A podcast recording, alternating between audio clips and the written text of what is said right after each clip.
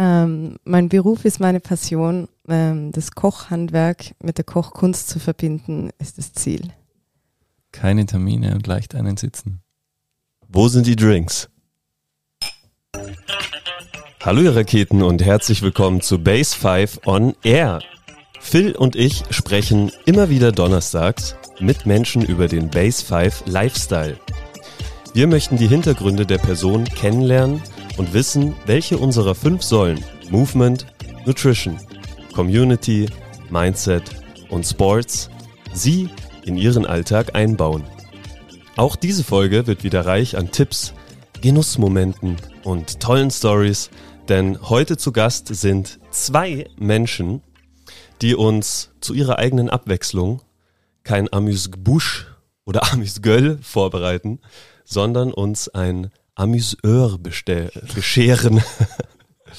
Schön, dass ihr da seid. Herzlich willkommen, Matthias und Sandra. Hello. Hi. Schön, dass ihr da seid, ihr zwei. Sehr schön. Ey. Wir sind hier 12.30 Uhr. Ich habe jetzt schon Hunger. Was soll das noch werden in der nächsten Stunde? Ich bin mal gespannt. Freue mich sehr auf das, was jetzt kommt. Wir starten so rein wie immer in unsere Podcasts. Ähm, wie voll ist denn deine Energierakete jetzt gerade in diesem Moment, äh, liebe Sandra? Ähm, ich würde sagen auf acht. Ähm, ich freue mich mega da zu sein. Ich freue mich mega jetzt in Innsbruck zu sein. Ich habe ganz viele Termine jetzt und ähm, das befeuert mich gerade. Das ist schön. Mit einem Strahlen im Gesicht. Sehr schön. Matthias, wie schaut es bei dir aus? Bei mir ist es eine solide 7 heute. Ähm, eben auch schöne Termine gehabt und äh, es ist ganz okay. Aber doch recht viel los zurzeit. David, du bist ein bisschen nasal unterwegs. Ja, bei mir ist es allerdings eine 9, Boah, doch. weil ähm, diese Nasalität, die ihr hier gerade hört, die ähm, war in den letzten Tagen noch krasser und jetzt habe ich das Gefühl, so ich fühle mich wieder fit. Äh, ich kann wieder Sachen anpacken. Äh, habe gestern schon intensiv an äh, unserem neuen Garten gearbeitet und es ging gut. Also äh, neun. Ja, und ich freue mich natürlich mega hier auf den auf das Gespräch, was vor uns steht. Phil, wie schaut's bei dir aus? Äh, ich bin da auch bei Matthias. Sieben, viel los. Freue mich auf das, was kommt. Und äh, ja, machen wir weiter. Ähm, hast du dir, Sandra, heute schon einen Energiespender gegönnt? Oder kommt noch einer? Ähm, ich glaube, ein großer Energiespender für mich ist, ähm, wenn es beruflich einfach gut läuft. Das ist für mich gute Termine, gute Gespräche und davon habe ich heute schon ein paar gehabt. Also ja. Sehr gut. Der Beruf als Energiespender. Hervorragend. Sehr schön. Matthias, wie schaut's bei dir aus? Ja, zwar langweilig, äh, aber tatsächlich gute Gespräche sind, sind immer gute Energiespender. Äh, hatte aber auch schon einen wunderbaren äh, Espresso Macchiato, der war super und später am Tag werden wir uns noch äh, eine schöne Flasche Champagner aufmachen. Oha, Ja, okay. hallo. Die freue ich mich schon sehr. nice. Äh, wo gab's diesen Macchiato? Weil nicht hier offensichtlich. Wer macht noch so einen guten Espresso Macchiato? Ja, äh, das Lab Hauser tatsächlich. Ah, Chap Cha Chapeau, nee, ich wollte sagen eigentlich Shoutout an Schlapphauser hier auf diesem Weg. Geil. Ja. Da saß ich ja auch schon mal und äh, saß du draußen? Nee, draußen ist noch nicht, ne? Drin. Doch, doch, geht schon. Ja, geht schon. Ja, ja. Ah, okay. Chapeau, wir sind ja voll im Französischen. Ich habe mich auch schon fast äh, verhaspelt hier am Anfang. Amuse-Bouche, Chapeau, Gueule, Heure. Was, äh, wisst ihr, was das auf Französisch Ohr heißt? Nee. Ha, sollte ich wissen, ja, weiß ich aber gerade nicht. Ich weiß es auch nicht. okay. Nice. Dann weiß es keiner. okay. Perfekt. Hast du dir schon Energiespender gegönnt, David? Äh, ja, für mich war heute Lernen ein Energiespender. Was hast du gelernt? Portugiesisch. Wow. Das heißt Ohr auf Portugiesisch. Das weiß ich leider auch nicht. Wie jetzt? Weißt du nicht? Ich weiß, das habe ich noch eine Vokabel, die ich noch nicht gelernt habe. Okay. Schreib sie auf die To-Do-Liste. Äh, du, Phil? Äh, nee, tatsächlich nicht. Also mein Kaffee eben hat mir ein bisschen Energie schon gebracht, aber war jetzt, das war jetzt nicht so ein Energiespender-Moment, ähm, weil ich nicht irgendwo draußen entspannt wahrscheinlich stand, saß mit guten Gesprächen wie ihr. Es war nur so schnell, schnell. Ähm, deswegen wird bestimmt heute noch das eine oder andere kommen. War es wenigstens ein Genussmoment? Das schon, ja, das immer. Wenn die Mühle sirrt und der Kaffee langsam reintropft, dann ist es immer ein Genussmoment. Und äh, aber du planst noch, dir einen Energiespender einzubauen? Ja, ich hoffe auf jeden Fall noch eine Trainingseinheit einbauen zu können. Irgendwie muss ich das noch dazwischen äh, pressen. Ähm, aber der Plan ist heute noch recht voll, deswegen schauen wir mal. Aber das wäre auf jeden Fall mein Ziel für heute. Vielleicht nachmittags noch. Sehr gut. Plan dir noch einen Energiespender ein, Phil. Nicht, dass du hier am Boden kriechst. Nee, nee, nee. Mein Bestes. Äh, Sandra, äh, wir haben immer so einen kleinen Einstieg ins Thema. Ähm, für dich die Frage, du bist ja gerade aus Wien angereist, kann ein Wiener Schnitzel kulinarisch sein? Ähm, Wiener Schnitzel, ja, auf jeden Fall. Also ich glaube, das gehört, gerade die traditionelle Küche ähm, ist, glaube ich, Kulturgut in Österreich. Also Wiener Schnitzel ist definitiv kulinarisch sehr wertvoll. Ja. Jedes Wiener Schnitzel oder Nee, auf, da habe ich jetzt also definitiv nicht. Da grätsche ich jetzt kurz rein. Also so wie Wiener Schnitzel ist nicht kulinarisch wertvoll, würde ich jetzt sagen.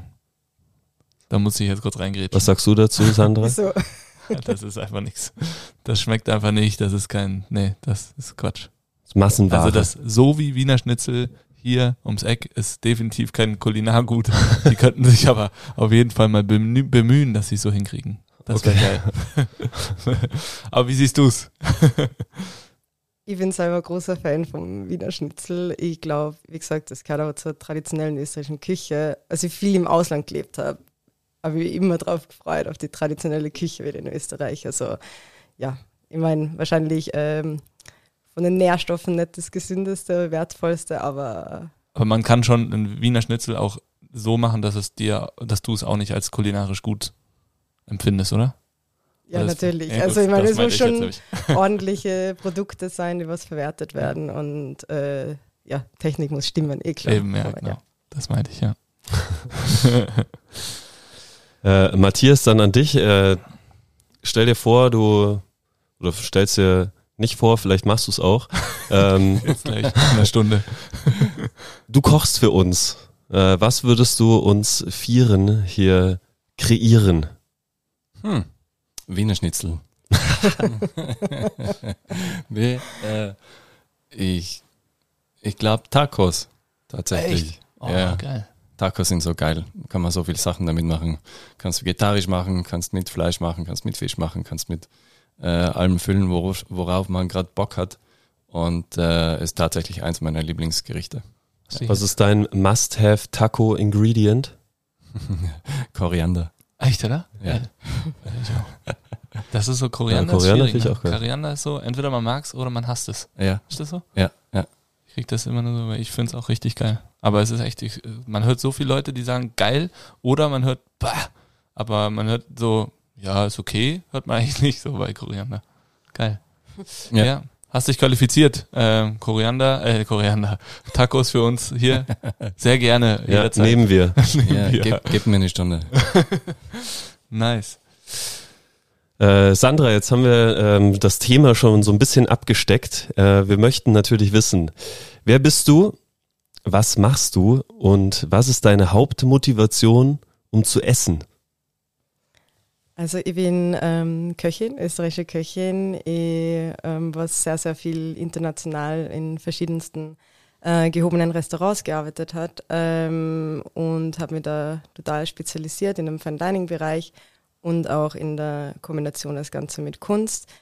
Ähm, zur Frage mit dem Essen, ähm, ähm,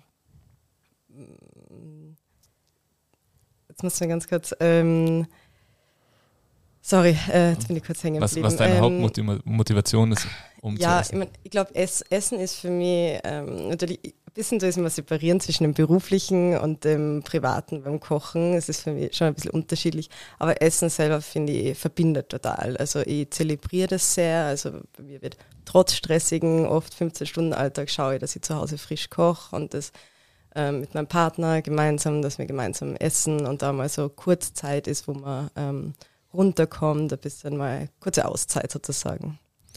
Das finde ich spannend, was, das ist mir jetzt gerade, wo du sagst, eingefallen. Wie ist es, wenn man den ganzen Tag eigentlich ja kocht und irgendwie in der Küche steht und sich Gedanken darüber macht im Privaten? Du hast jetzt gesagt, du machst es privat dann schon auch, also legst Mhm. da auch viel Wert drauf. Ich habe jetzt gerade nämlich einen Koch gesehen, wo ich weiß, dass der eigentlich schon äh, sehr hochwertig kocht. Und dann ist er an mir so vorbei marschiert mit so einer Restaurante Aufbackpizza. Da habe ich gedacht so, oh shit, ey, wahrscheinlich ist das einfach auch schwierig als Koch, wenn du so den ganzen Tag, ist ja wie bei uns auch, ne? Wir sind den ganzen Tag mit Leuten unterwegs, die sich äh, trainieren, die halt trainieren, die Sport machen. Wir versuchen die zu motivieren. Und selber sich zu motivieren ist manchmal schon eine Challenge, aber bei dir ist es auch ein wichtiger Punkt für dich selbst. Absolut. Also ich glaube, das geht halt vielen so, die was beruflich viel eingespannt sind. Da geht es halt oft um das Alltagsproblem, man hatte dann keine Zeit. Und gerade Küche, wie viele wissen, glaube ich, ist sehr zeitintensiv oft. Es sind, gehen sehr, sehr viele Stunden drauf. Und natürlich fehlt dann oft die Energie, dass man das zu Hause äh, da dann viel Arbeit quasi reinsteckt. Aber es ist halt wichtig, glaube ich, dass man generell halt irgendwie fit bleibt. Und, ja. Cool. Wie viele Stunden gehen da bei dir so, ähm, weil du sagst, gehen sehr viele Stunden drauf. Wie viele Stunden gehen in der Woche drauf für Kochen und wie viel für Vorbereiten, Einkaufen, Kreieren? Was ist da so die Verteilung? Also seitdem ich selbstständig bin, ist natürlich eine ganz andere Sache. Ich bin nicht mehr ähm, Montag bis Sonntag quasi in ein Restaurant eingespannt, sondern es ist natürlich das ganze Drumherum vom Business. Das heißt, Kochen selber, es hängt immer davon ab. Es gibt Wochen, wo ich 50 Stunden drinnen stehe, es gibt Wochen, wo ich null Stunden in der Küche stehe, aber dafür trotzdem eine 60-Stunden-Woche habe. Also es ist sehr ähm, abwechslungsreich gerade bei mir. Das ist eigentlich schwierig ehrlich gesagt, das zu sagen. Ähm, weil es halt total abhängt gerade von, von was gerade passiert. Cool. Wie, wie bist du dazu gekommen? Zum Kochen selbst?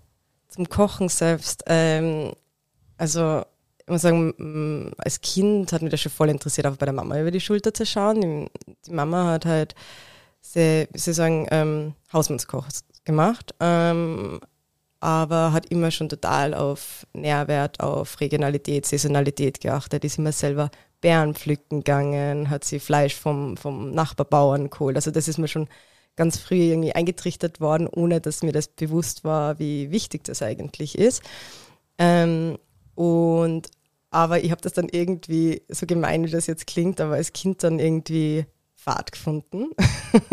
das immer so spannend gefunden in anderen Küchen, wenn es dann auf einmal fettig und so viel Geschmäcker und und dann ist halt für mich voll diese Lust entstanden, ähm, dieses künstlerische, angerichtete und neue Geschmäcker entdecken. Und da, da habe ich mir halt in der Jugend voll damit spielen angefangen selber. Habe mir dann viele Bücher gekauft und habe dann selber experimentieren quasi angefangen. Und ja, ähm, zum, zum Wohlgefallen von der ganzen Familie.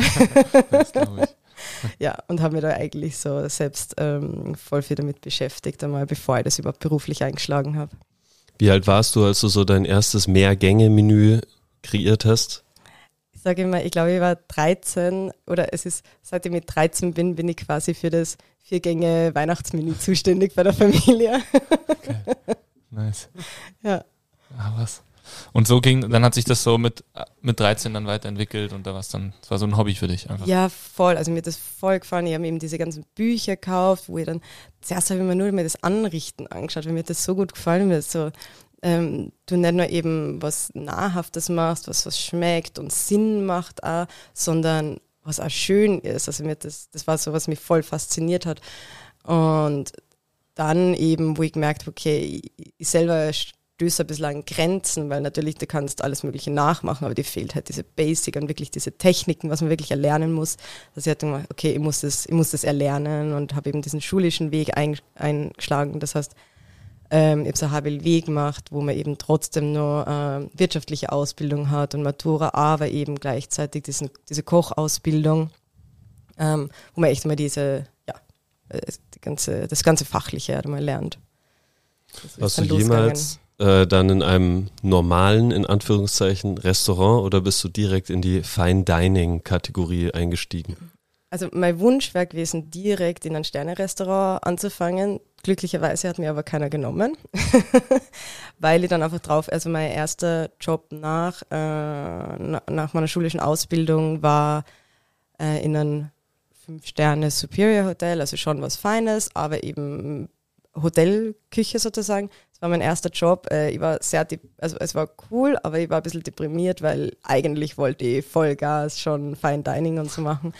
Aber es war gut, weil ich habe gemerkt, mir fehlen nur absolut die Basics und ähm, kreativ kann man dann, glaube ich, erst sein, wenn die Basics gefestigt sind. Wirklich, die Technik muss trotzdem stimmen, die, der Geschmack muss stimmen, die Technik muss stimmen. Dann kann man kreativ werden. Das heißt, es war der richtige Weg, mit den Basics anzufangen, wirklich mal kochen zu lernen, die Techniken und dann das Spielerische sozusagen. Cool. Kann man, kann man da viel lernen, wenn man als junge Köchin aus der Ausbildung letztendlich ja kommt und dann wirklich in so ein Fünf-Sterne-Ess-Hotel kommt? Also ist, kann man, nehm, nehmen sich die anderen Köche oder der Chefkoch da die Zeit, einen noch auszubilden oder ist es sehr, sehr viel Try and Error und Abschauen, so gut man kann und selbst lernen quasi? Ähm, also was man, was ich selber gelernt habe und äh, immer gern anderen mitgebe, ist, es ist leider wirklich oft keine Zeit im Alltag. Ja. Und man vergisst das selber, wenn man eine Führungsposition einnimmt manchmal. Ähm, aber als junger Koch ist man oft auf sich selber gestellt, dass man sagt, okay, ich will lernen, ich muss fragen, so viel fragen wie möglich, einfach das Wissen so viel wie möglich aufsaugen von anderen, weil es bereitet dir keiner auf ein Silbertablot, das Wissen. Das heißt, da muss man sich schon ähm, das selber ein bisschen erkämpfen, auch, dass man, dass man da ein bisschen was gelehrt bekommt sozusagen und dementsprechend auch außerhalb der Arbeitszeit wahrscheinlich dann sich damit auseinandersetzen, oder? Ja, also ich glaube, das ist, ich glaube, es ist generell ein Beruf, wo die Leute super passioniert sind oder irgendwann aufgeben. Okay. Also oft halt äh, so gesehen und die, was super passioniert sind, ich glaube, die beschäftigen sich ja halt dann privat sehr viel damit, ja. Spannend. Was, was würdest du sagen, fasziniert dich am allermeisten am Kochen? Oh, da gibt es so vieles. Ähm, aber ich glaube, für mich ist das Spannendste, ähm, wenn ich dieser Prozess. Ich finde diesen Prozess so wahnsinnig spannend. Ich habe Rohprodukt da, ich habe schönes Gemüse oder saisonale Kräuter. Und es ist ein rohes Produkt und dann entsteht eine Idee, dann, dann fange ich zeichnen an, dann fange ich überlegen an, schreibe Rezepte, äh, stelle mir in die Küche, probiere aus. Und am Ende habe ich so ein fertiges Gericht, was äh, was mir gut schmeckt, was bei den Gästen super gut ankommt, was schön am Teller aussieht und was dann voll Emotionen bei Leuten ähm, erweckt. Und dieser Prozess finde ich so spannend, aber du hast dieses Rohprodukt und am Ende hast du dieses fertige Kunstwerk, sage ich immer, für alle Sinne, weil ja, und das ist eigentlich wie jedes Handwerk von so von Rohprodukten auf so ein komplettes neue Produkt quasi erschaffen mit eigenen Händen. Das klingt so richtig ja puristisch und schön. Ja, mega. Sehr cool. Ähm, Wenn man jetzt so, oder möchtest du, nee, Phil? Mach, Entschuldigung. Mach, mach, gut. äh, wenn man jetzt so äh, nach einem Restaurant sucht, ähm, was dir gehört, findet man keins. Äh, warum nicht? Das stimmt. Ähm, ja, äh, das stimmt tatsächlich. Ähm, ich bin seit ähm, eineinhalb Jahren jetzt selbstständig, aber eben ohne Restaurant. Ähm, der Grund kann, ach, da gibt es viele Gründe, ähm, aber im Endeffekt, wollt, mir war immer wichtig, dass ich die Linie vertritt, die was ich, was ich vertreten will. Das heißt einfach, ich will in diesen Fine Dining Sektor sein, trotzdem ähm, will ich die Kunst mit einbinden, aber dass man nie vergessen darf, der Geschmack und die Qualität soll nie verloren gehen und immer im Mittelpunkt stehen. Ähm, Restaurant zu eröffnen in der Corona-Zeit ist nicht, ähm, wäre oder war nicht meine beste Idee, wäre initial geplant gewesen, ist aber, ich bin dann irgendwann draufgekommen, es braucht es einfach überhaupt nicht. Ähm, es gibt andere Wege, um an Gäste, Kunden, Menschen zu kommen und ich bin draufgekommen, den Leuten taugt das voll. Man muss nicht immer den gleichen Weg gehen, wie es die Leute die letzten 20 Jahre gemacht haben nur weil die letzten 20, 30 Jahre die Köche was bekannt geworden sind, ähm, den Weg gegangen sind, glaube ich, muss man das nicht so machen. Und ähm, deshalb auch die äh, bewusste Entscheidung, kein Restaurant zu machen, sondern das Ganze ein bisschen freier zu gestalten in Form von Guest-Chef-Events ähm, und eben eigene Eventreihe, eben Culinary Meets Art, wo wir dann wahrscheinlich später nochmal drüber plaudern werden. Aber genau, also das Ganze ein bisschen flexibler, freier, einfach diese Möglichkeit, dass man zum Gast sagt, man kommt zu ihnen, quasi man kommt auf die Gäste zu, man geht auf die Wünsche ein, statt dass der Gast dich ähm, nur in einer Location besuchen kann. Deine Küche zu Hause ist wahrscheinlich äh, ausgestattet wie in einem Restaurant oder wie ist das mit, äh, wie, wie trainiert ein, ein Koch oder eine Köchin, äh, wenn er oder sie kein eigenes Restaurant hat? Also man muss dazu sagen, ich habe eine private Küche und ich habe eine geschäftliche Küche. Ah. Also ich habe eine Produktionsküche, wo alles passiert, was ich äh, beruflich mache, ähm, egal von Entwicklung bis zum Produzieren für Events und so weiter.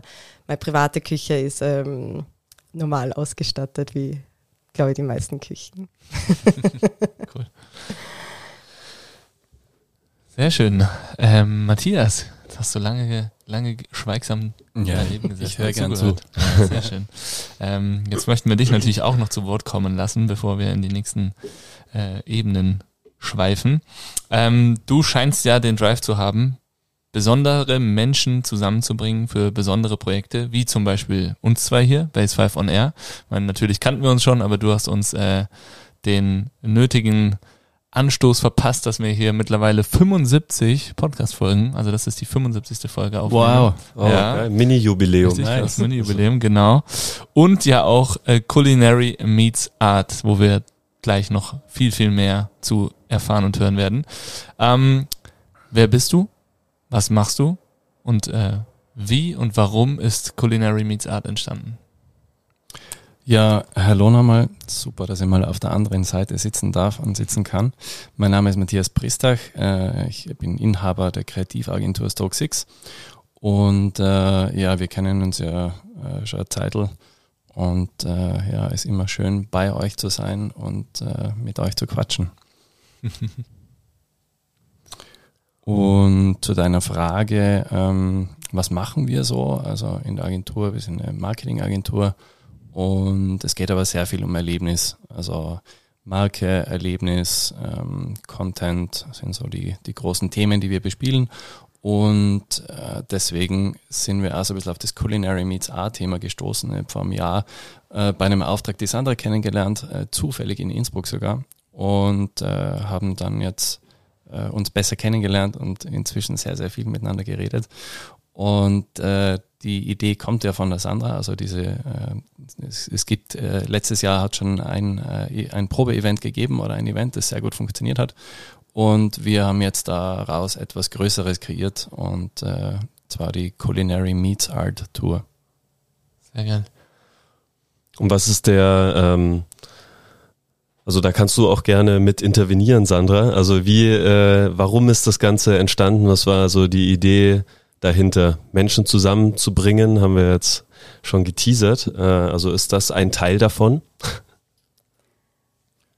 Magst du, Celine? Ähm, ja, jetzt mal ganz kurz was zum Entstehen. Also ähm, wie gesagt, ähm, das Restaurantthema, ich habe einfach gemerkt, ich muss, ich möchte neue Wege gehen und ähm, trotzdem meine Art von Kunst an, an, an die Menschen bringen und wollte aber irgendwie ein bisschen was Neues, Spannendes machen und ähm, so eben auf die Idee gekommen, man könnte echte Künstler mit einbauen, mit äh, wirklich bildnerischer, malerischer Kunst und bin so auf meinen ersten Künstler äh, den kontaktiert und ich habe einfach gemerkt, wenn man mit Künstlern redet, die ticken genauso, die sind super passioniert in dem Beruf, was sie machen und die sind genauso on fire und voll gern bei sowas dabei. Und ja, so ist das Ganze entstanden. Man hat einfach gemerkt, es ist eine schöne Symbiose und ähm, wie gesagt, das erste Event, man hat einfach gemerkt, man bringt die Leute zusammen, die Leute haben so viele Anknüpfungspunkte an die Gäste, was dann miteinander plötzlich fremde Gäste, die was am Ende Nummern ausgetauscht haben, weil man einfach gemerkt hat, die haben so connected, weil es einfach so ähnlich, äh, ähnliche Menschen aufeinandertreffen.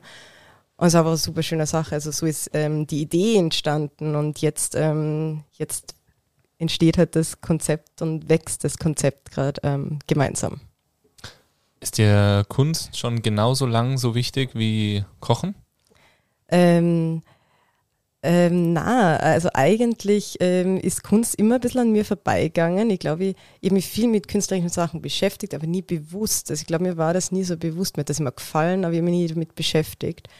Bis ich eben mh, mir jetzt seit einer Zeit doch bewusst damit beschäftigt und erst anfange zu verstehen, ähm, wie Künstler arbeiten, wie viel Emotionen die reinstecken, wie viel sie dabei denken. Mega spannend, wenn man da mal tiefer quasi reingeht.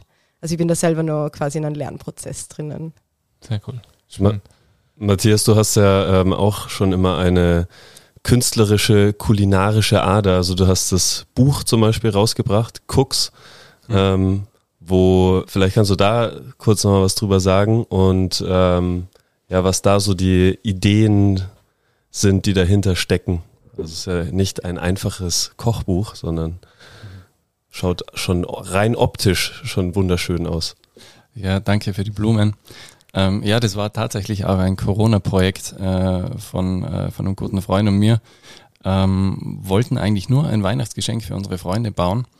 Ähm, der, der gute Freund Peter Reiter ist Architekt und äh, wir sind eine Kreativagentur. Das heißt, unser grafischer Anspruch war da schon sehr, sehr hoch, sowohl ins äh, Fotografische als auch ins, äh, ins Design.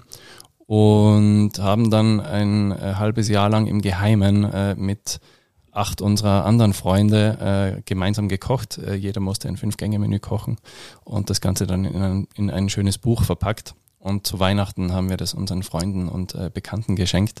Und äh, die wussten natürlich nichts davon und äh, war eines der schönsten Geschenke, die ich äh, bis jetzt überreichen durfte. Schön.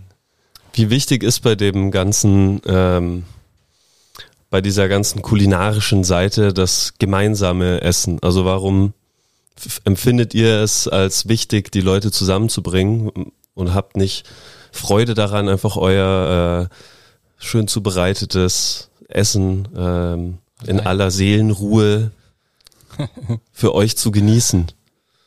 Ja, also ich finde dieses Teilen, dieses Gemeinsame finde ich einfach super schön. Das gemeinsame Genießen und, äh, und, und auch Sachen zu entdecken, ob das jetzt am Teller ist oder auf der Leinwand oder, oder auch nur den, den Menschen, der neben mir sitzt am Tisch. Und äh, ich habe da immer diese schönen langen Tafeln in Italien im Kopf, äh, die weiß gedeckt sind, mitten im Weingarten, äh, wo alle nebeneinander sitzen und, und, und sich freuen. Und äh, das, das, ist, das soll, soll bei uns auch so, äh, so in die Richtung gehen. Also es gibt auch keine, keine Zweiertische, sondern wir sitzen alle an einer Tafel und äh, freuen uns gemeinsam über das Essen, das die Sandra zaubert. Also Essen, Essen als Event und Zusammenkunft von Personen, die sich vielleicht noch gar nicht kennen, aber dann einfach kennenlernen. Genau, ja, absolut. Ja, ich glaube, dieses, also dieses Erlebnis, äh, diese Experience-Geschichte vor Corona war das sehr, sehr, sehr, sehr spannend und war überall da und ist für uns, also für mich in der Agentur sehr wichtig gewesen. Wir waren auf, äh, auf dem Weingut, wo wir unsere erste kulinar kulinarische Experience gebaut haben und das ist halt in den letzten Jahren sehr verloren gegangen, auch durch die ganze Online-Welt. Und ähm, jeder zurzeit lechzt irgendwie nach, nach schönen Erlebnissen und gemeinsamen Erlebnissen. Und äh, ich glaube, da, ja, da können wir was Schönes dazu beisteuern. Wir freuen uns äh, auf jeden Fall darauf. Ähm, jetzt ist ja so, bei, äh, beim Essen gemeinsam zu sein, ist die eine Sache ähm, beim Kochen an sich, bei der Zubereitung. Man kennt es vielleicht von daheim, also wenn, wenn ich was koche, tue ich es lieber mit mehr Leuten, allerdings nur, wenn ich die Oberhand habe, also wenn ich da jetzt das, ich das Gericht mache. ähm, und da kommt es schon auch manchmal so zu ein paar äh, Streitereien oder der hat die das Gemüse so und so geschnitten. Jetzt Kannst du uns da mal, Sandra, so ein bisschen einen Einblick geben, wie das ist? Zum Beispiel im, äh, du warst ja im Maemo, spricht man das so mhm. aus? Korrekt, ja. Ähm, ein Drei-Sterne-Restaurant, mhm. ist das richtig? Genau, ja. Mhm. Ja. Äh, wie schaut da so in der Küche die Zusammenarbeit? Also ist es eine Zusammenarbeit oder ist es vielleicht auch viel, wie man sich so eine Küche vorstellt, wird da rumgeschrien oder ist es ein freudiges Miteinander? Ja, wie kann man sich das vorstellen? Ähm, also grundsätzlich mal, ich kann die voll verstehen. es gibt, glaube ich, nicht ohne Grund in Küchenbrigaden, wie man es klassisch nennt, ähm, eine starke Hierarchie, die was ähm, wirklich festgesetzt ist.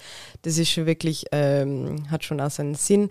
Äh, pauschal kann man es ganz, ganz schwer sagen, weil ich habe ihn doch jetzt zehn Jahren Berufserfahrung in vielen, vielen Restaurants gearbeitet und, und man merkt schon, es geht natürlich viel, wie arbeitet das Team zusammen, hängt natürlich viel von der Führungskraft ab. Wie, wie wollen die, dass das Team ähm, miteinander arbeitet, wie wollen die, wie der Umgangston ist. Also man hat von bis habe ich alles erlebt. Ähm, grundsätzlich kann man schon sagen, ähm, es ist schon zum Teil so, wie man sich vorstellt. Also es ist, ähm, der Umgangston ist schon hart, es ist sehr viel Druck, ähm, gar nicht mal so, wie man es jetzt von vielleicht in Hotels oder à la carte Restaurants vom zeitlichen Stress sich vorstellt, sondern eher ähm, der Qualitätsdruck ist halt einfach absolut enorm, weil äh, da Maimo zum Beispiel ähm, war da bei den World's 50 Best Restaurants. Das heißt, ähm, und du weißt nie, wann du bewertet wirst, wer dich bewertet, wer schreibt was über dich, wer, wer sind die Gäste. Und es ist dieser durchgehende Qualitätsdruck, was halt einfach enorm ist und der was halt wirklich auf jede Position weitergetragen wird sozusagen. Und das, das ist, glaube ich, das Härteste dann dran. Und das spürst dann auch, die Leute sind ziemlich, ähm, das geht ja dann die Substanz von jedem Mitarbeiter, diesen durchgehenden Qualitätsdruck. Wie wirkt sich das so aus? Also wie,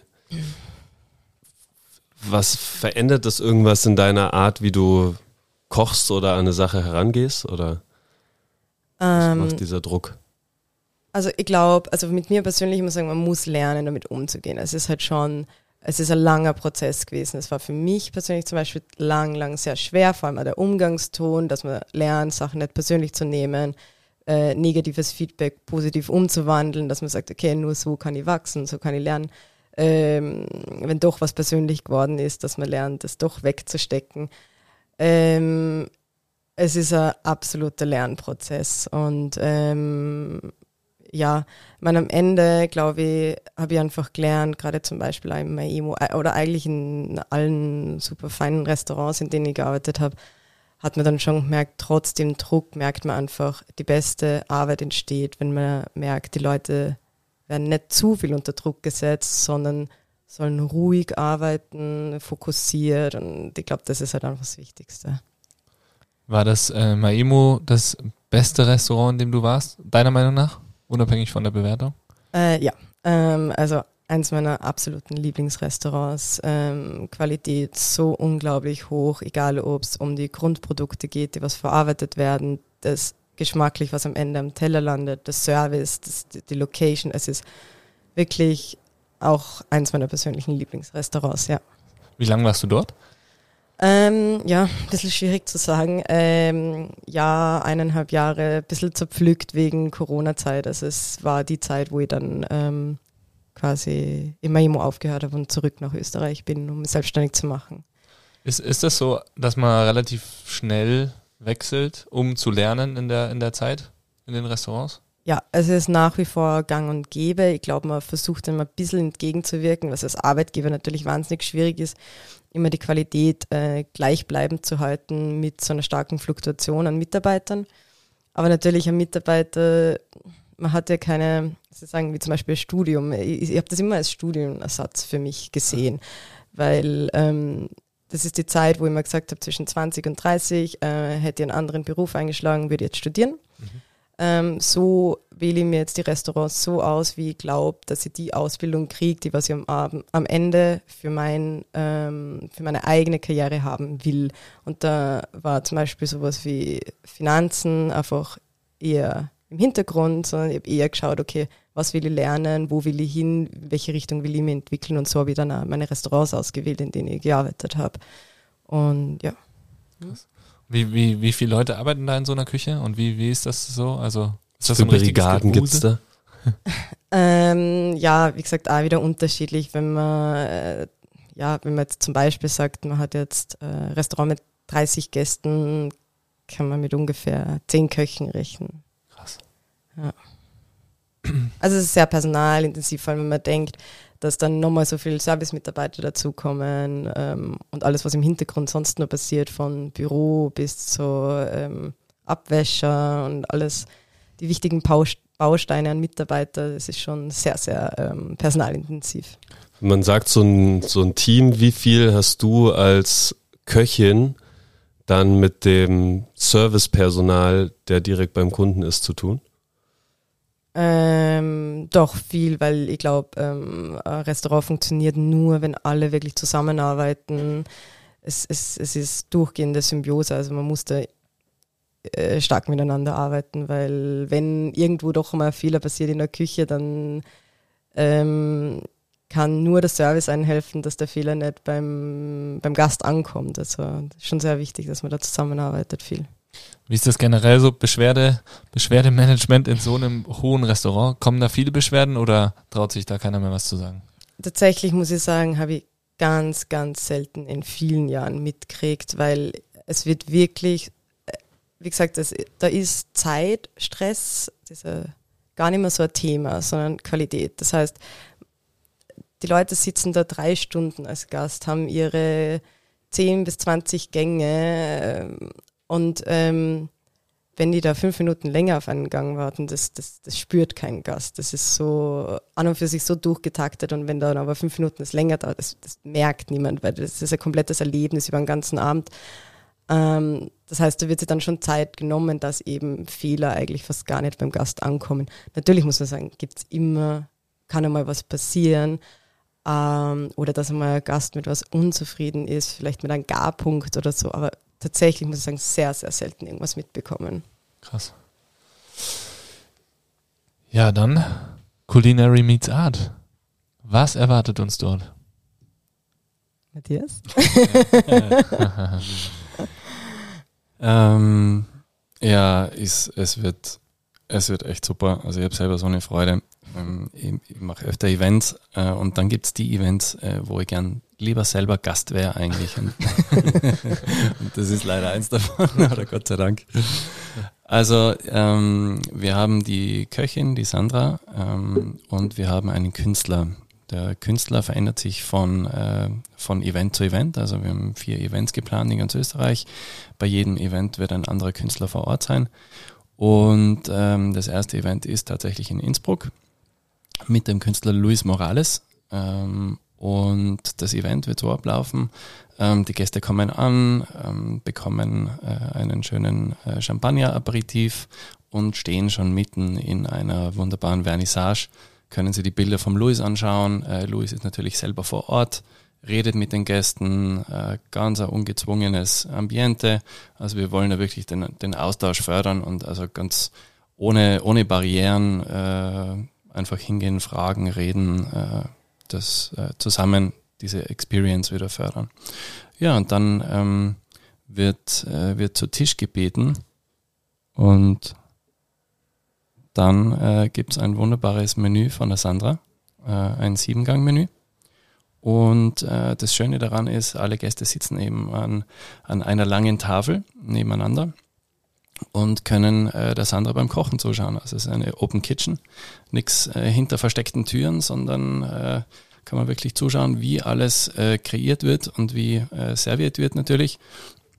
Und gleichzeitig, und das ist das Coole, äh, nochmal das Coole dran, der Künstler wird live ein Bild malen nebenbei. Das heißt, man hat die äh, Chance, wirklich live am Künstler über die Schulter zu schauen, wie äh, eines seiner Kunstwerke entsteht. Und das andere, wie ihre Kunstwerke entstehen. Wow.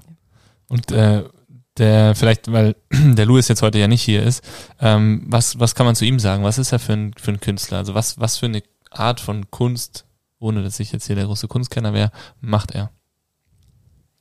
Also um es in einen Satz zu sagen, also wie es ich persönlich beschreiben würde, ähm, ist Street Art auf der Leinwand. Es ist, ähm, Louis macht wirklich knallige Kunst. Er ist erstens einmal ein extrem guter Zeichner, also er macht Karikaturen und zeichnet wahnsinnig schön, aber er macht dann diese knalligen, ähm, eben wie man sich Street Art vorstellt, nur das Ganze eben auf der Leinwand fürs Wohnzimmer sozusagen. Also mega, mega schön.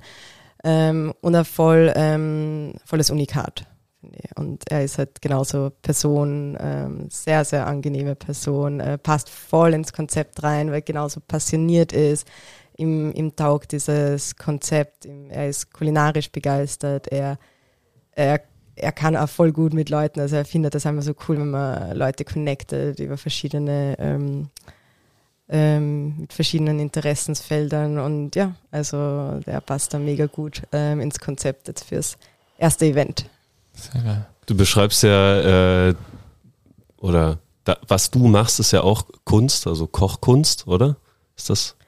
Ja, also ich beschreibe es schon gern so ich, ich, ähm, äh, als Culinary Arts, um einfach zu beschreiben, ähm, was man am Ende bekommt. Ähm, ich will dann aber immer gern dazu sagen, dass äh, primär es natürlich nicht ums Optische geht, sondern es geht wirklich, ähm, ähm, wenn ich sage Culinary Arts, geht es jetzt nicht nur darum, ähm, dass es optisch passt, sondern wirklich alle Sinne anspricht. Also es muss Geschmack top sein. Die Technik muss natürlich, ist Basis, damit es überhaupt eben diese Kreativität, Kreativität ausleben kann. Aber am Ende eben hat man dieses Kunst auf, äh, diese Kunst auf dem Teller, ja. Und wie würdest du deine Kunst beschreiben? Du hast gerade den Luis beschrieben jetzt. Ähm, geradlinig ähm, und trotzdem künstlerisch. Reicht es? Lassen wir uns überraschen. Wenn noch was rauskommt. cool. Ähm, was, ist, was ist überhaupt der Unterschied zwischen Kochhandwerk und Kochkunst?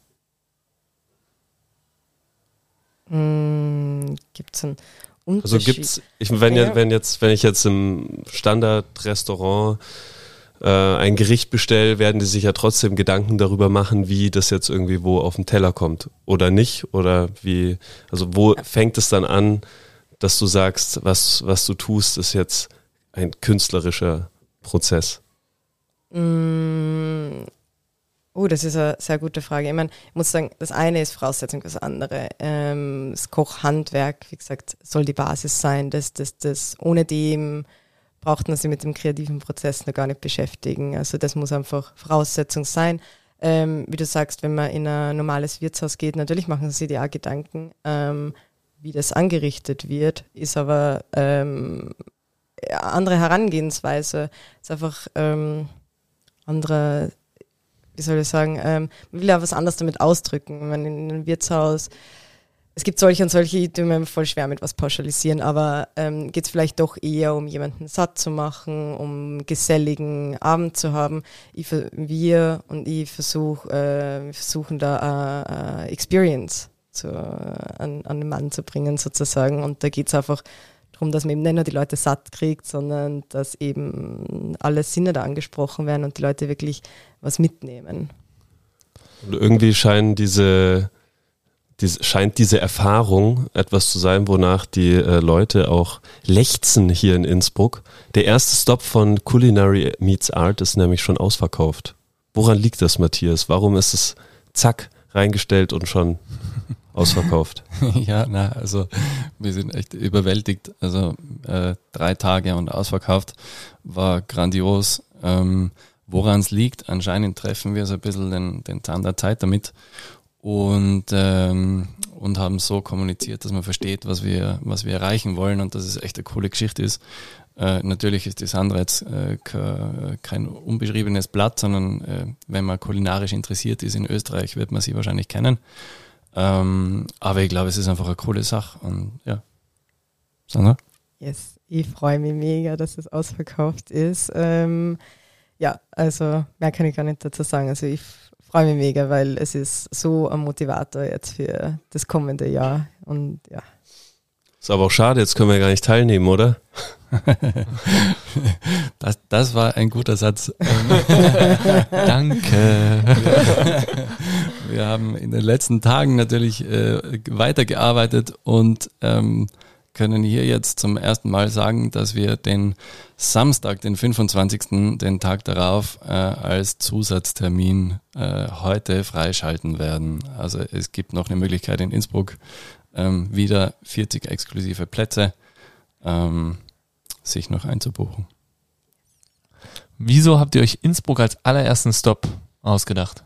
Warum nicht Wien? Also wir hatten es ja vorhin hier im Vorgespräch schon ganz kurz von Wien. Wieso Innsbruck? Ähm, ich glaube, wir haben halt beide einen Bezug zu Tirol. Ich bin ursprünglich aus Tirol und äh, Matthias sitzt mit seiner Agentur da, also privat und mit der Agentur. Und wir haben gesagt, dass, ähm, das ergibt sich fast von selber, dass wir eigentlich diese Homebase, wie es Matthias gern sagt, ähm, verwenden. Sehr schön. Ja. wie kann man sich das vorstellen? Ähm, ihr habt schon gesagt, offene Küche, äh, lange Tafeln. Ähm, möchtet ihr, vielleicht wollt ihr auch gar nicht, möchtet ihr über das Ambiente, was einen erwartet, schon so ein bisschen was äh, preisgeben? Was ist das für ein Restaurant? Seid ihr in einem Restaurant reingemietet oder eine Sporthalle? Man muss ja 40 Leute irgendwo mal unterbringen. Äh, ja, na, wir versuchen tatsächlich in erster Linie nicht in Restaurants zu sein, ähm, sondern in Off-Locations. In Innsbruck sind wir im äh, MG Interior, ähm, wo eine super Küche drin steht, äh, ist eines der wenigen äh, loftmäßigen Industriegebäude, die es in Innsbruck äh, tatsächlich gibt und die bespielbar sind. Und äh, da, glaube ich, haben wir eine richtig coole Location gefunden, äh, wo wir uns austoben können. Ja, ich kenne sie tatsächlich, wunderschöne Location, also äh, da kann ich, das kann ich mir wirklich, ich kann mir auch keinen besseren Ort vorstellen. Da legt ja die Messlatte natürlich für die anderen Events schon auch wieder richtig hoch. Herzlichen Glückwunsch. ähm, geil. Also das klingt wirklich richtig geil. Ähm, wenn ihr, äh, also du saßt ja wahrscheinlich äh, bei dem, und du auch vermutlich, Sandra, äh, bei der Erstellung dieser Idee und dieses Konzeptes, Matthias, das so äh, vor einem leeren Konzeptpapier. Du, Sandra, sitzt oder stehst vor einem leeren Teller und Luis vor einer leeren Leinwand. Was ist der Prozess, der dahinter steckt, dass dieses diese Leerheit mit Leben befüllt wird. Wie schafft ihr das, da Kreativität, eurer Kreativität die Richtung zu geben? Hm. Äh, mega Frage. Also äh, für uns agenturseitig wird natürlich erwartet, dass wir jeden Tag die Welt neu erfinden. Ähm, mit, den, mit ähnlichen Themen, was, äh, was oft wirklich sehr schwierig ist. Aber äh, gleichzeitig ist das auch das Schöne, dass man immer wieder mit äh, quasi einem leeren Blatt Papier anfangen kann und, und sich für ähnliche Herausforderungen neue Lösungen äh, ausdenkt. Und ähm, ja, ich, das, ich glaube, das mag nicht jeder, aber ich finde das total spannend und das, äh, diese Abwechslung äh, lässt mich jeden Tag äh, aufstehen. Genau. Sandra, wie ist das bei dir? Ähm, da fällt mir gerade ein, ich habe vor kurzem eine Diskussion mit dem Louis nämlich drüber geführt, über das Thema Kreativität und Kreativität beibehalten. Weil Louis meint, ähm, als Künstler, du bist, das ist dein Beruf und du musst immer kreativ, kreativ sein und es ist so schwierig, Kreativität zu erzwingen. Und, und wir haben dann eben darüber diskutiert, wie kann man da, wie, wie sucht man sich da Inspirationen, wie, wie bleibt man kreativ, wie verliert man nicht die Kreativität und den, es ist ein mega spannendes Thema und ähm, ich glaube oft aber ein Problem in kreativen Berufen, dass eben das ist trotzdem den Beruf, du musst, du musst ähm, liefern, egal als Agentur oder als Köchin erwart, äh, in dem Bereich erwartet man immer, dass ich immer mit neuen Sachen komme. Aber manchmal geht es einfach nicht. Also ich glaube, Kreativität ist nicht wie ein Worktask, was ich einfach abhaken kann und runterarbeiten kann. Ich kann mir zwar vornehmen für den Tag, ich kreiere jetzt was Neues, aber es funktioniert einfach nicht immer. Also man muss, glaube ich, vom Kopf her einfach auch dort sein, ein bisschen frei sein. Hast du oder kannst du von Momenten berichten, in denen du so in einen Kreativitätsflow gekommen bist? Das es, äh, ich würde das gerne selber wissen, wann, wann die sind. Aber ja, also ich merke auf jeden Fall dann, wenn ich frei im Kopf bin und eben nicht tausend E-Mails im Kopf habe und tausend andere Meetings, was ich jetzt noch die nächsten zwei Tage zu tun habe. Wenn ich eben ein bisschen frei im Kopf bin, merke ich, dann fängt es langsam wieder sprudeln an. Ja. Also kein Druck, keine keine Termine fördert deinen Kreativitätsfluss? Im besten Fall ja. Also ich schaue dann wirklich, also wenn es gerade um neues Kreieren geht, ähm, verbinde das tatsächlich oft mit Freizeit, weil einfach da am meisten geht. Ja. Das heißt, es funktioniert nicht, wenn du dir jetzt ein neues Gericht äh, überlegst, dass du sagst, das mache ich jetzt morgen, sondern du nimmst dir dann schon ein, zwei Wochen oder wie lange ist so dieser Zeitraum? Also ich nehme mir schon oft vor, dass ich sage, okay, auf meiner To-Do-Liste für nächste Woche, ich brauche jetzt äh, neue Gerichte, ich setze mich nächste Woche hin und kreiere. es funktioniert schon, aber es funktioniert nicht so leicht, wie eben, wenn ich merke, dass ich frei bin. Also, ähm, also ich weiß zum Beispiel, wo es bei mir ganz gut funktioniert hat, ist, ähm, als ich äh, zum Beispiel beim Simon Dachsacher gearbeitet habe. Es war ein Fünf-Hauben-Restaurant, da habe ich ähm, die Gerichte, die Desserts ähm, für das Fünf-Hauben-Restaurant geschrieben. Und es war aber Saisonbetrieb, das heißt, ähm, immer in der Zwischensaison hatte ich frei quasi und ähm, habe diese Zeit oft für Reisen genutzt und bin dann viel durch Südostasien gereist. Und dieser Zeit habe ich immer alles zum Zeichnen und Schreiben mitgenommen. Das war für mich die beste Zeit, um neu zu kreieren. Also da ist sehr viel entstanden immer. Also Ich sag's schon immer, pflegt den Müßiggang. Wer den Müßiggang pflegt, der erfreut sich der Kreativität.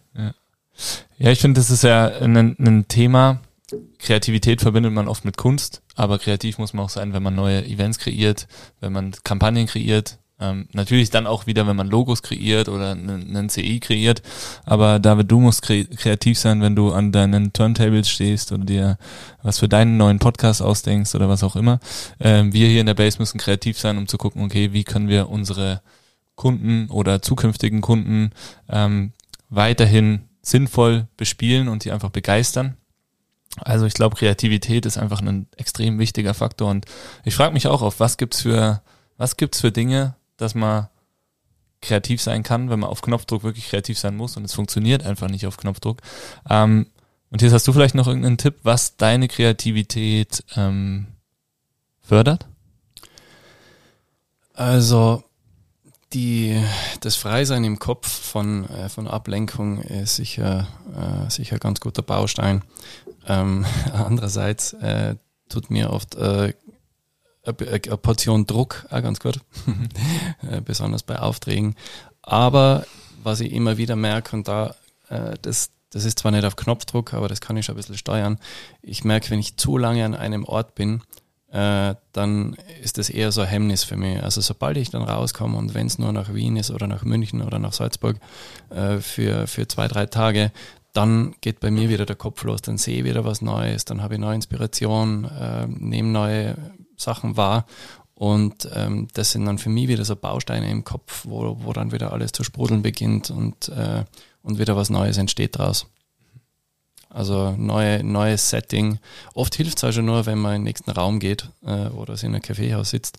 Aber äh, andere Städte sind bei mir so ein großes Ding. Mhm. Location-Wechsel. Natürlich damit einhergehend auch neue Leute, Gespräche. Ja, genau. Und neue Eindrücke auch. Eindrücke. Genau. Also alles, was dann, was dann damit zusammenhängt.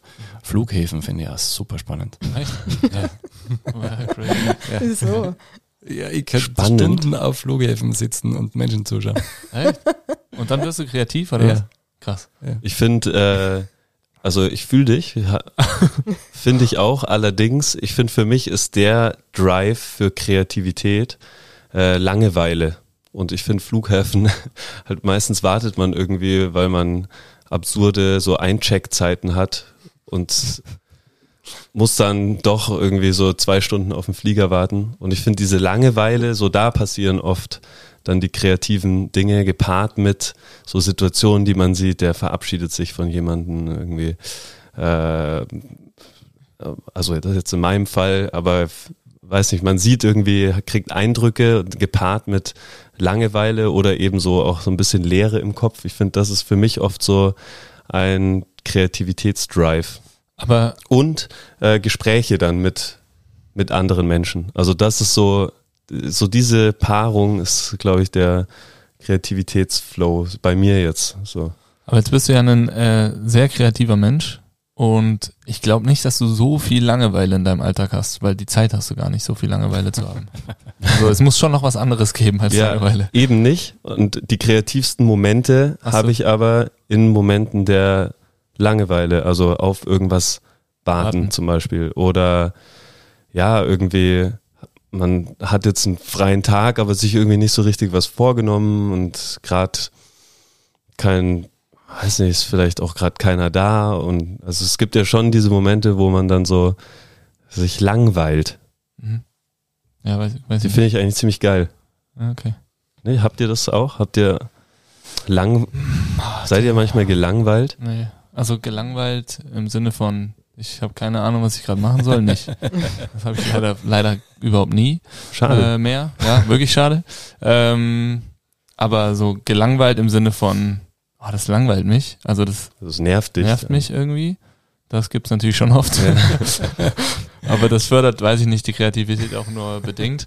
Ähm, aber ich, ich glaube, für mich ist auch einfacher zu sagen, was es hemmt. Also hemmen ist wirklich, äh, ich könnte jetzt nicht mal sagen, dass Druck hemmt. Weil Druck sorgt, wie du sagst, Matthias, auch, Druck sorgt irgendwie auch dafür, dass man kreativ, kreativ ist. Ich glaube, das ist manchmal einfach so echt, das, das hauptsächlich ist es so das Surrounding, was man hat.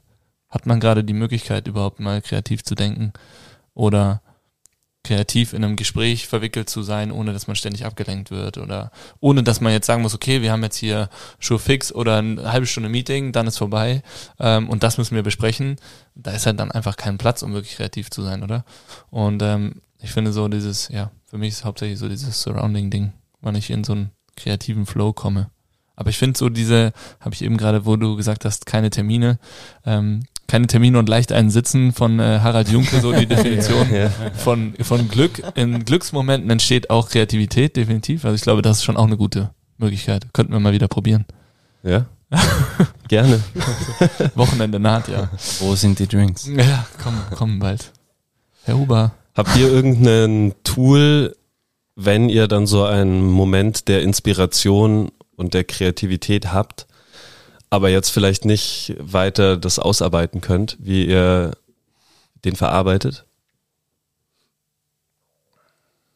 Oh, das brauche ich auch. Habt ihr einen? Ähm, Also es kommt dir quasi, du meinst, es kommt dir eine, eine Idee Genau, ja. und dass man da dran bleibt, weil man gerade keine Zeit hat, quasi drüber Ja. nachdenken. Oh. Ja, also das, das Handy ist oft ein sehr schönes Werkzeug. Und in dem Fall, also meine, meine Notes gehen über äh, am Handy, äh, weiß nicht, wie viel hunderte da schon drauf sind, weil immer wenn ich eine Idee habe und die schnell aufschreibe, dann haue ich die da rein in die Notes und äh, weiß halt, wenn ich, äh, wenn ich sie brauche, dann, dann steht sie da drin und ich vergesse sie nicht. Ja. Das ist gut. Ich brauche auch immer was zum Schreiben. Ich muss es irgendwo mit der Hand, schau mal das Board da an. Ich muss immer mit der Hand irgendwas aufschreiben. To-Dos, aber auch also Ideensachen. Ähm, da sind viele To- viel To-Dos, die Mhm. schon längst überfällig sind, ich weiß. ähm, aber ähm, Seid ihr, seid ihr Online-Typen, also äh, digital äh, schreiben oder braucht ihr Papier? Also ich brauche Mm. beides. ja, also ich brauche einen Stift. Deswegen iPad mit äh, Stift ist auch schon richtig gut für mich. Besser als Tasten. Okay. Ich muss so kringeln und Pfeile machen und sowas. Wie machst du das, Sandra? Ähm, ich habe mich jetzt lang dazu gezwungen, weg vom Papier, aber mehr digital zu machen, habe mich sehr dran gewöhnt. Aber eben, ähm, gerade wenn es ums Kreative geht, kommt das Papier wieder zum Einsatz und der Stift. Und das fliegt dann irgendwie in den Müll oder hebst du das dann auf? Das ist mein großes Manko.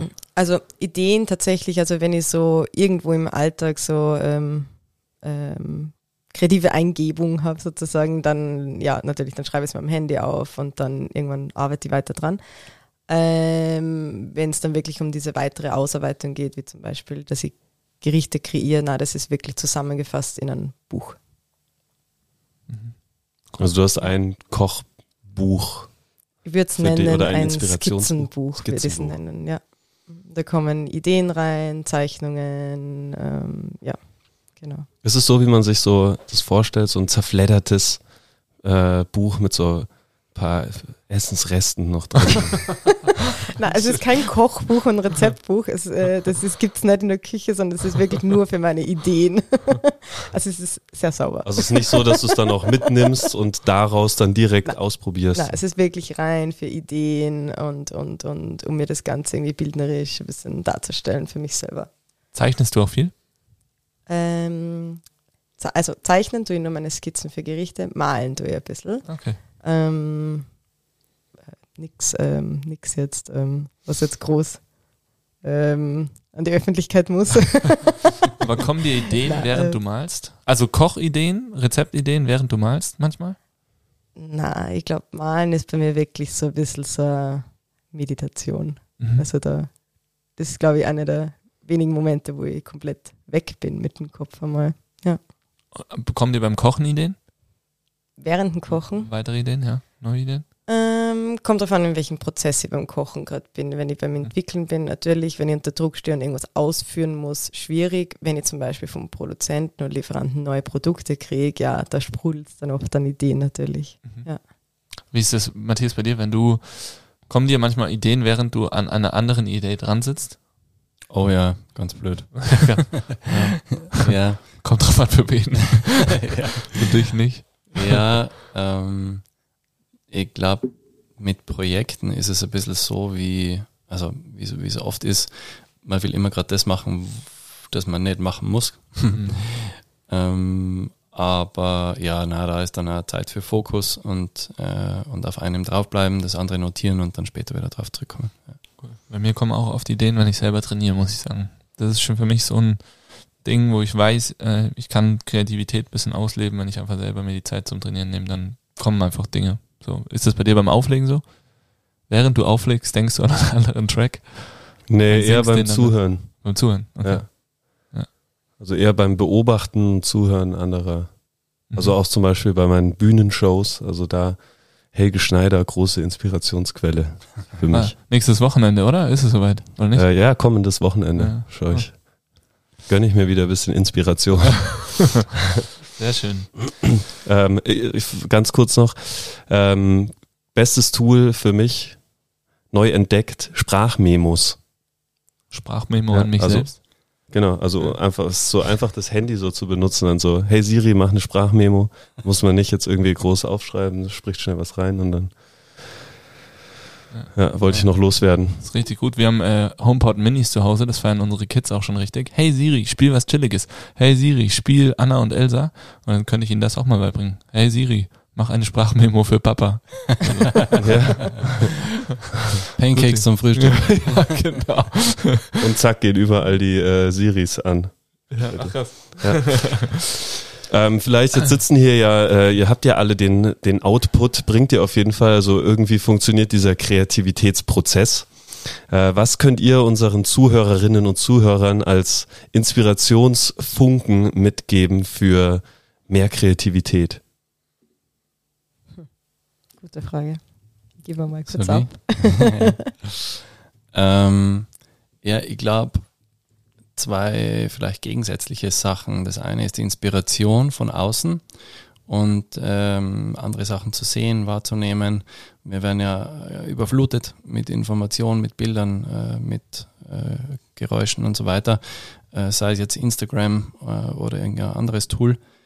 Und gleichzeitig glaube ich aber, dass es extrem wichtig ist, diesen ganzen Noise auch mal aus, auszuschalten und auszublenden. Weil äh, wenn, man, wenn man immer nur beschallt wird und immer nur ähm, Eindrücke bekommt, dann hört man und fühlt man gar nicht mehr so, was, was in einem selber abgeht. Und ich glaube, diese Mischung, äh, wenn man das schafft, äh, aus diesen zwei Dingen, äh, bringt dann was, was richtig Gutes zustande.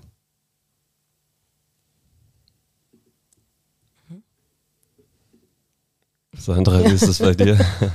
ähm, ja, kann ich so unterstreichen. Also ich glaube, ähm, ähm, ja, eben wie wir vorhin schon gesagt haben, ein bisschen rausgehen, raus aus dem Alltag, raus aus, äh, aus ein, oft aus den eigenen vier Wänden oder Büro, wo man halt ist, glaube ich, hilft oft ein bisschen ähm, neue Inspirationen zu finden und auch offen zu sein für neue Inspirationen. Ähm, aber eben, ich glaube auch, was der Matthias sagt, ist, ähm, man muss ja ein bisschen äh, glaube ich, dann wieder abkapseln von diesem Overflow an Informationen, was, was täglich auf einen einprasseln, damit man da eben selber frei ist.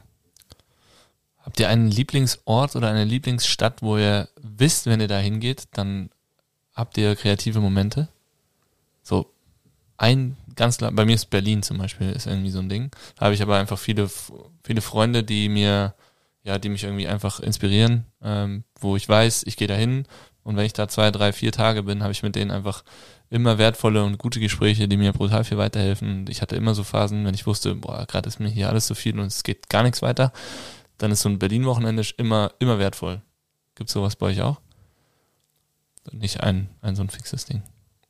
Also bei mir gibt es, glaube ich, nichts Konkretes. Also ich, eben, ich brauche das auch, dieses Tapetenwechsel. Das, mhm. das ist bei mir auch ganz wichtig ähm, aber keine konkrete Location. Okay. Ähm, Also Wien ist sicher ein großes Thema bei mir. Ähm, aber also Biarritz ist, äh, ja, ist für mich auch. schon ein starkes Ding. Ja. Äh, und die ganze Umgebung dort, da ja, einfach, einfach top. Cool. Surfen wäre auch mal wieder was. Herrlich. Jetzt ist ja, ähm, wir haben jetzt einen riesengroßen Teil schon. Das ist ja der Hintergrund dieses Podcasts auch, wie unsere fünf Säulen, wie ihr sie in den Alltag einbaut. Äh, und Thema Nutrition ähm, ist bei uns eine, eine zentrale oder eine der fünf Säulen. Und ähm, was wir so für Erfahrungen gemacht haben, ist eigentlich, dass oft die Ernährung darunter leidet, dass einfach so ein zeitlicher Druck ist. Also man hat keine Zeit fürs, fürs Kochen. Ähm, dadurch geht allein schon dieser Prozess, also da werden ja auch hormonell ähm, Stoffe freigesetzt, die das Essen besser verarbeiten lassen. Äh, und oft ist so ein, ähm, ja, eine Thematik oder eine Intervention sozusagen, sich einfach mal mehr mit dem Essen zu beschäftigen, mit der Zubereitung, es überhaupt mal selber zuzubereiten, sein Essen. Ähm, wie, ähm, wie finde oder was könnt ihr als Tipp mitgeben, wie man wieder eine gute Beziehung zu seinem Essen findet?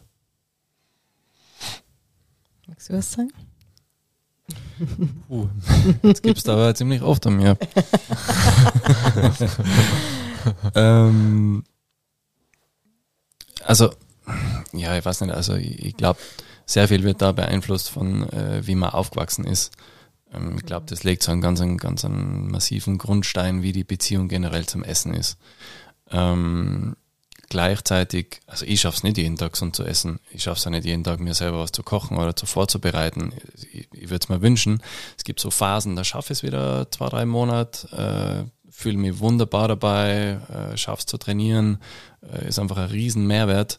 Und dann gibt es wieder Zeiten, wo es einfach die Zeit nicht zulässt und äh, wo es dann auch wieder die, die Wurstsemmel am Vormittag ist und äh, sonst irgendwas und ein Packtel M&M's.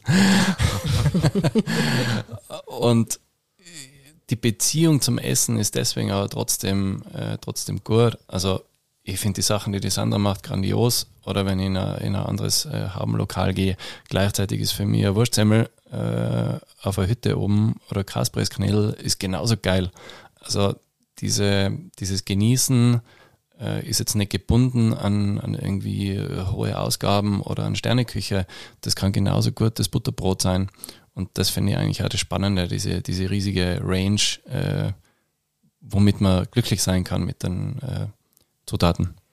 Im Endeffekt geht es halt da um Qualität des Produkts. Also ob das eben, wie du sagst, ob das äh, äh, klassische Rindsuppen ist mit irgendwelchen Einlagen oder ob das jetzt im Fine Dining Restaurant, äh, keine Ahnung, äh, irgendein rote Beete Gericht ist, ist ähm, egal, glaube ich, aber ähm, es geht ja da um, ich glaube, nahrhafte und wertvolle Lebensmittel, die was auch ethisch korrekt ähm, irgendwie äh, produziert oder ähm, hergestellt werden. Ich glaube, das sind halt wichtige Sachen.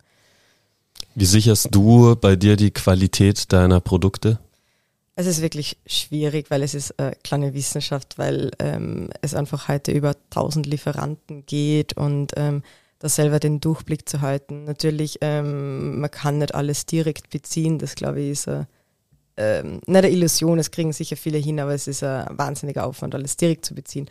Aber ich habe mittlerweile echt tolle Lieferanten, die was schauen, dass sie so viel wie es geht natürlich lokal beziehen, ein Gemüsehändler, der was wirklich schaut, dass er fast nur ähm, aus Österreich bezieht, aber natürlich darfst du jetzt keine Illusion machen, ähm, natürlich im Winter trotzdem aus Holland, Italien beziehen muss, aber da weiß ich einfach, die schauen da sehr drauf und ähm, ich versuche mich da auf gute Lieferanten zu ähm, verlassen, ähm, wie man vielleicht, wer meine Menüs kennt oder sich das schon mal angeschaut hat, wird sehen, ähm, dass ich kaum zum Beispiel mit Fleisch arbeite.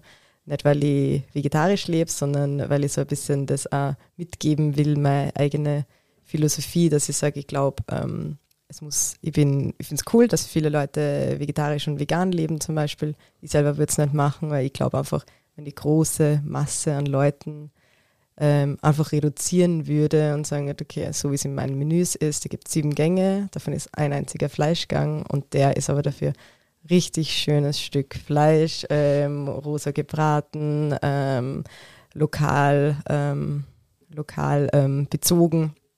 Und dass man auch sagt, okay, man genießt das Stück Fleisch, was man hat, aber man reduziert es im Allgemeinen. Und das, ähm, glaube ich, ist generell ein wichtiges Thema, was eben auch trotzdem, dass es so ähm, gehobene Küche ist, glaube ich, den Leuten ein bisschen mitgeben kann, unterschwellig.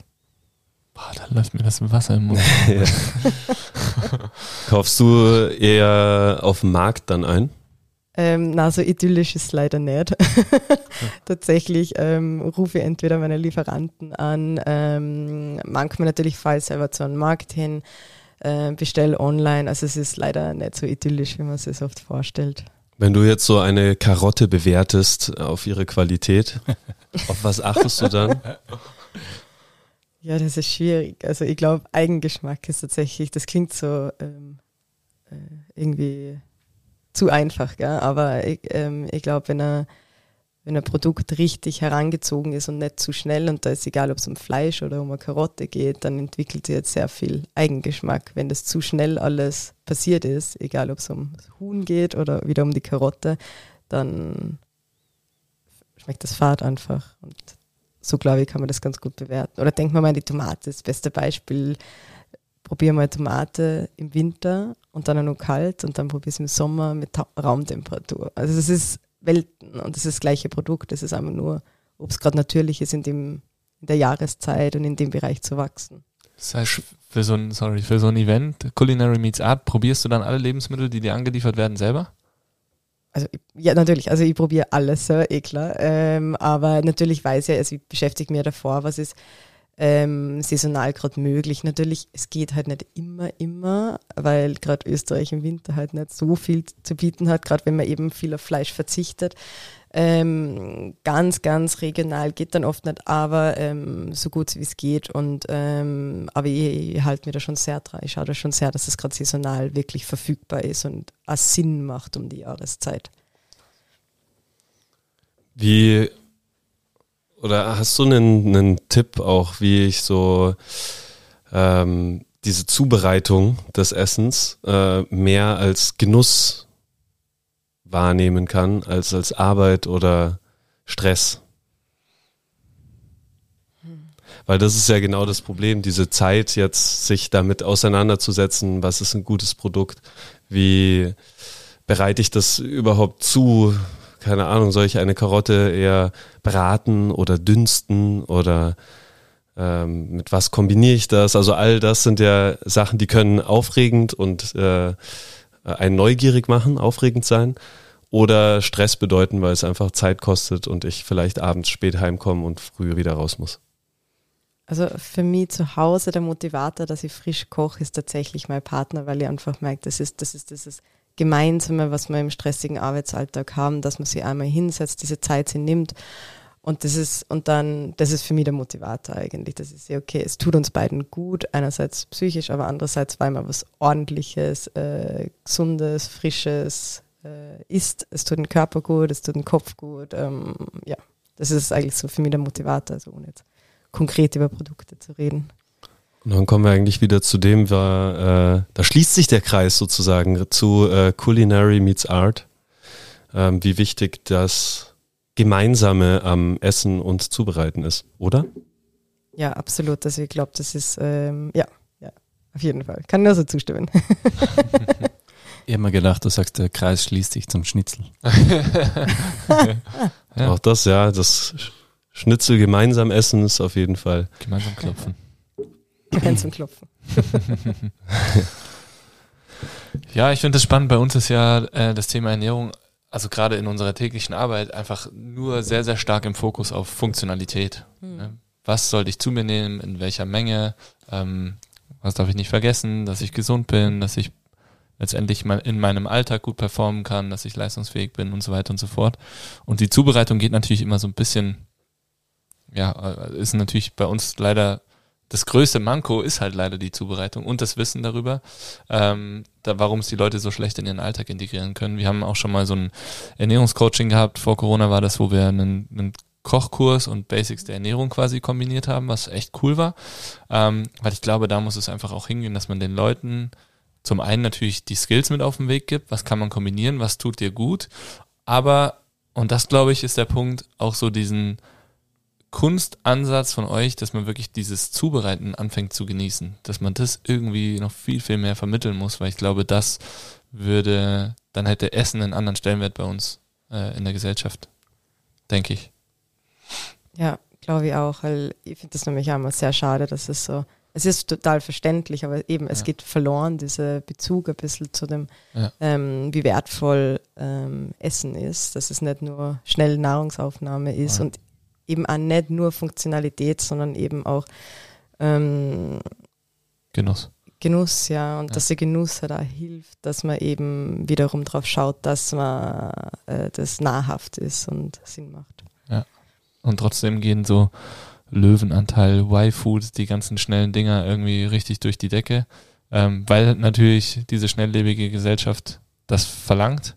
Ähm, aber ja, es wäre schön, dass einfach, oder also wir haben ja jetzt hier schon einen hervorragenden Anstoß dazu gegeben, äh, dass einfach auch diese Zubereitung so wahnsinnig wertvoll und so wahnsinnig viel Energie auch geben kann. Mhm. Ja. Also, cool.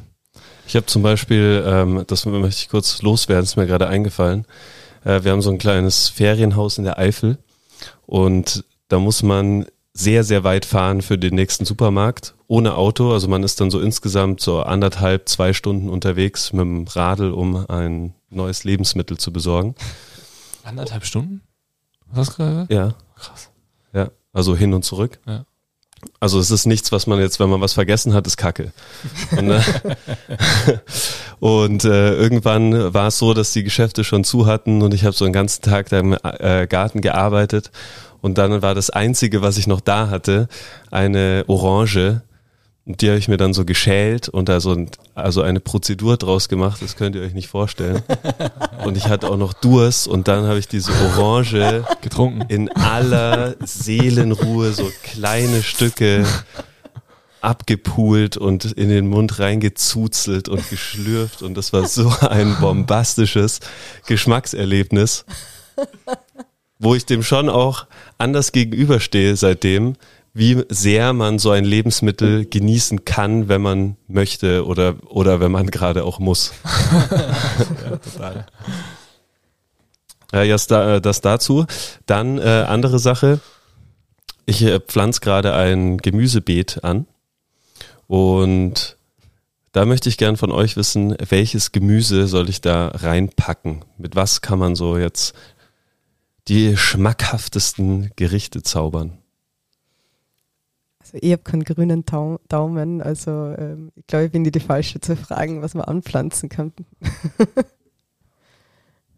Brauchst du noch irgendwas für ähm, deine Du könntest Kochevents? für mich was Meet. Ja, ich anpflanzen, könnte, könnte ich auch machen. Ich ja. könnte eine Liste schicken. Wie groß ist denn? Ah, ja, so für so zwei Leute geht es schon aus. Was hast du denn geplant einzubauen? Ähm, Spinat scheint ganz gut für den Boden zu sein. Also der kann man jetzt schon anpflanzen, Spinat. Und äh, dann rupft man den, aber nicht alles. Und dann ist es eine gute Trittfläche, um ans Gemüse ranzukommen. Okay. Und guter Dünger für den Boden. Das heißt, Spinat ist mal das Erste, was ich glaube, äh, anpflanz. Und am Ende der Saison, also ich habe irgendwie nur für Anfang und Ende jetzt mal geplant, ähm, soll man scheinbar Senf ansäen und es dann nicht blühen lassen, weil das dann im Winter irgendwie so eine Schutzschicht gibt. Das Spannend. Beet. Also du bist Also ich kann mit Spinat und Senf glänzen bis jetzt. Also sehr funktional. Äh, Anfang Saison, preparing, End of Season, preparing for Winter. Und Ja. dazwischen kommt noch die, äh, die Krönung dann. Ja, und was ist die Krönung? Ja, ich habe leider auch keine Krönung. Kartoffeln oder so. Bei mir wäre es Kaktus. Kaktus. Ja, lecker. okay, dann äh, zum Abschluss, um dem Ganzen jetzt auch und um den Zuhörerinnen und Zuhörern auch noch was mitzugeben. Wir beenden es immer mit ähm, Top 5. Also und da würden wir gerne von euch fünf Tipps hören für mehr Freude an der Zubereitung. Puh. Essenszubereitung. Also das erste würde ich mal sagen, gemeinsames Erschaffen. Gemeinsam ähm, zubereiten, ja. Mhm. Mhm. Äh, ich finde Musik super. Oh ja. Was für eine Musik hörst du? Beim Puh. Kochen typischerweise? Matzes Koch-Playlist bei Ja. Spotify. Stone 6. Gibt's nicht. Aber es gibt eine Culinary Meets Art Sportliste. Echt? Ich glaube, ja, ja. ja, die gibt's schon. Okay. Ah, also um sich schon mal so ein bisschen in die Stimmung einzugrooven, kann man sich die Yes. Culinary Meets Art Playlist anhören. Die werden wir Genau. natürlich in die Shownotes hauen. Ähm, ich weiß gar nicht, was ich sage. Ja, ich bin da sehr, sehr breit aufgestellt. Äh, vielleicht so äh, in die soulige Hip-Hop-Richtung.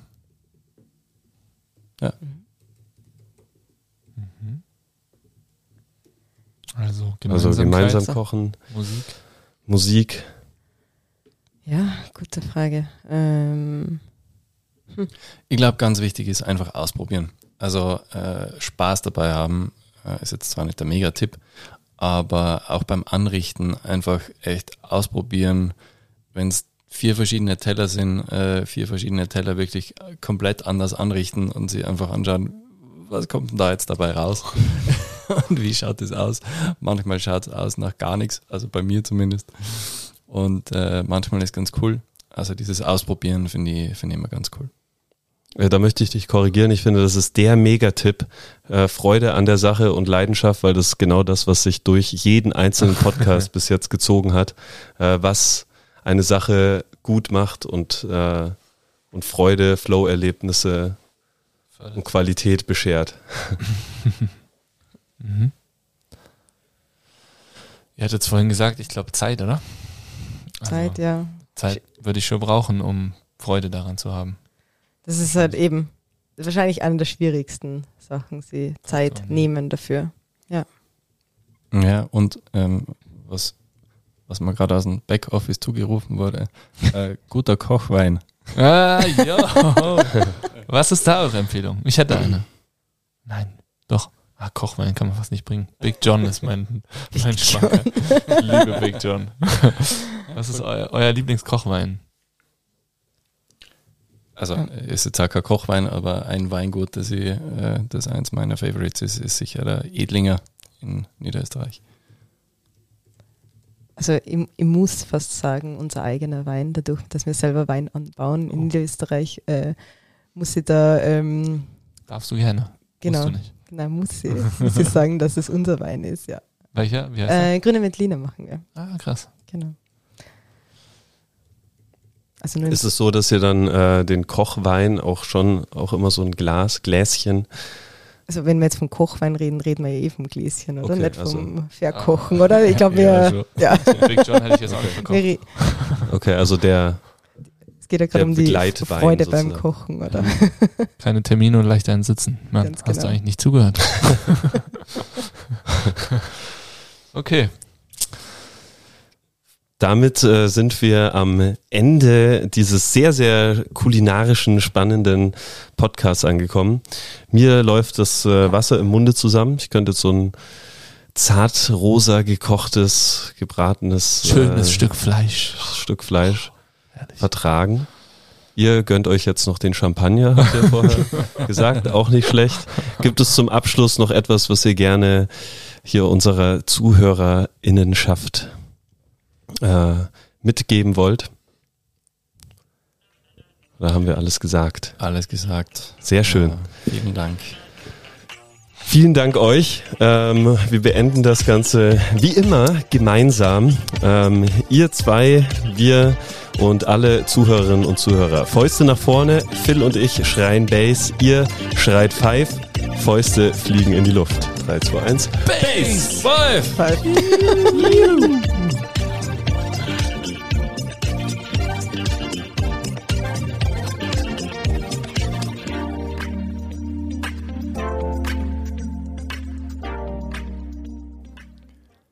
Dieser Podcast wird produziert von Stokesix.com.